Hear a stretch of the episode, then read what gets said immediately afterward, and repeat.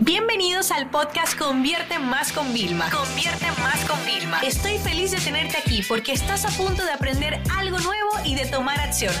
Así que prepárate para tu dosis diaria de estrategias, tácticas y herramientas para escalar tu negocio con fans, publicidad y contenidos. Hay un tema muy interesante y es que nosotros decimos, este es mi cliente ideal.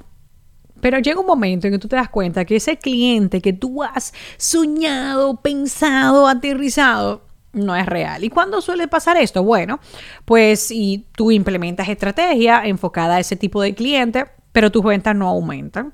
Si tú diseñas un contenido que es para ellos y no hay apenas reacción. Si tú realmente eh, quieres como que llegar a ellos, conectar, eh, hacer que te compren o que vuelvan a comprar y es como que no, se quedó ahí. En ese momento, ¿vale? Y vamos a ponerte un ejemplo, ¿no?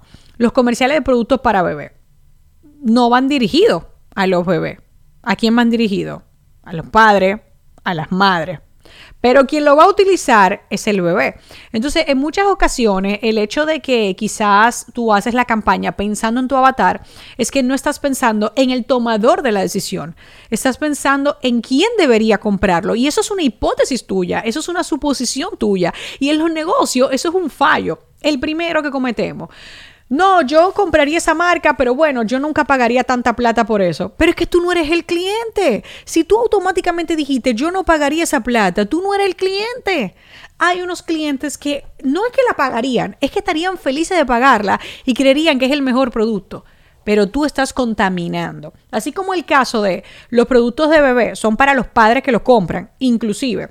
Eh, en una de las asesorías de estas de mentorías que yo hago en talleres y tal, me recuerdo perfectamente que era un taller de ads y estábamos hablando de unos productos como de cargar a los bebés. Y era como, no, lo estamos enfocando. Y bueno, hicimos una prueba para padres y funcionó muy bien. Digo yo, ¿y las abuelas y los abuelos? ¿Y para las tías? No, porque es un producto para padres. O sea, digo yo, ya, pero mi mamá quiere llevar a mi hija cerca de ella.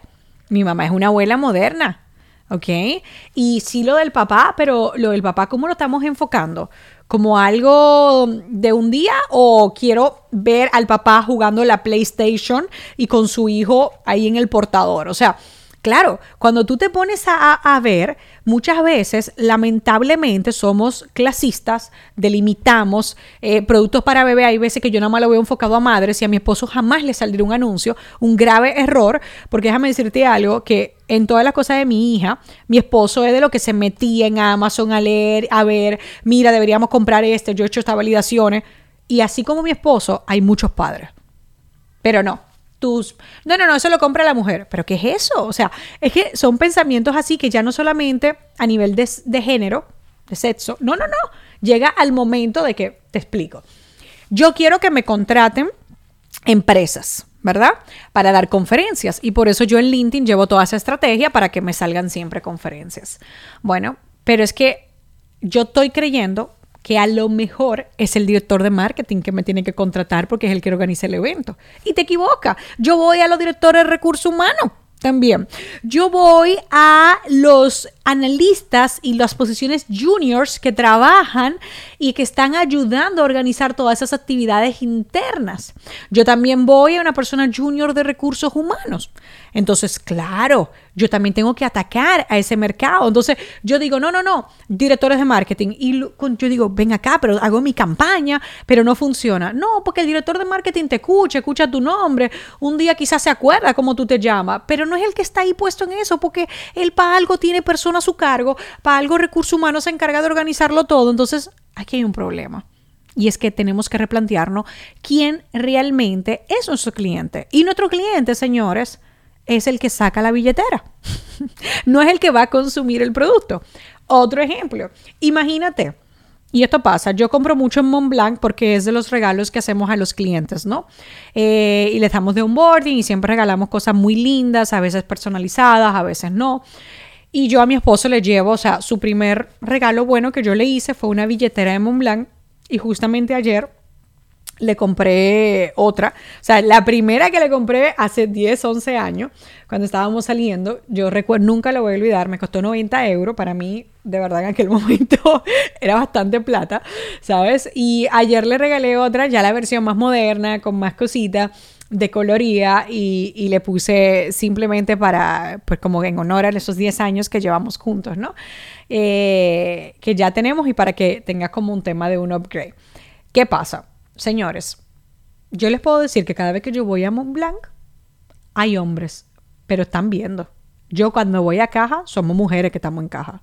Entonces, Montblanc, parte de su campaña, tiene que pensar que es una marca que las mujeres compramos mucho para regalar a los hombres, aunque los hombres compran directamente. Y que no solo eso, sino que lo que tienen, cuando yo voy a comprar, yo me compro cosas para mí. O sea, yo fui a Montblanc a comprar una cosa para unos clientes, me compré otra agenda para mí de un tamaño que acaba de salir al mercado, que me imagino que fue a, petición de la demanda, y le compré un regalo a mi esposo personal. ¿Ok? Yo sola compré tres cosas para oficina, a nivel mío, para mí como mujer y para mi esposo de regalo. Entonces, insisto, ¿realmente te estás dirigiendo al target que es? Otro ejemplo clarísimo. Cuando estamos vendiendo y decimos, no, queremos llegar a emprendedores. Pues ¿sabías que la mayoría de emprendedores tienen socios? Y que una de las razones del deal breaker por lo que no te compran es porque el socio no lo ve claro y tú te estás intentando dirigir al fácil, al que, al que sabe clarísimo que necesita un atajo que quiere eso. Pero normalmente ese es el como eh, el corazón del proyecto, ¿verdad? La pasión, pero hay veces que no es el que pone la plata. O el otro socio, aunque los dos pongan plata, el otro socio es el que está en el presupuesto, está en las operaciones y no lo ve entonces te, aquí, estás equivocando. Entonces, ¿cuál es el mejor ejercicio que podemos hacer? Sencillo. Cuando hagas una campaña, después de que acabe, manda un correo, ¿por qué no compraste? Pregunta en redes sociales, ¿por qué no compraste? Empieza a conocer más. Empieza a cuando estés vendiendo por mensaje privado y veas que la gente no compró, le diga, mira, voy a cerrar el caso porque ya ahora, hoy en día, podemos etiquetar y tener como eh, todo bien etiquetado a través de Instagram y los mensajes privados de Facebook. Oye, sé que hace unos días hablamos y no has comprado y solamente pasaba por aquí para confirmar algo. Quería saber por qué no. No, no era lo que estabas buscando. Fíjate que en las tiendas físicas, cuando tú vas, te preguntan, ¿encontró todo? ¿Hubo algo que no encontró? Podríamos hacerlo mejor la próxima ocasión. O sea, esa parte de retroalimentación es muy buena para irnos dando cuenta de nuestro cliente ideal. Y yo creo que ustedes más que obsesionarse con conseguir nuevos clientes o contabilizar los clientes, tenemos que empezar a obsesionarnos, y no digo de mal, sino de bien, con los clientes que no compran, los, lo que no hemos podido cerrar, porque ahí es donde está el gran aprendizaje. Esta sesión se acabó y ahora es tu turno de tomar acción. No te olvides suscribirte para recibir el mejor contenido diario de marketing, publicidad y ventas online.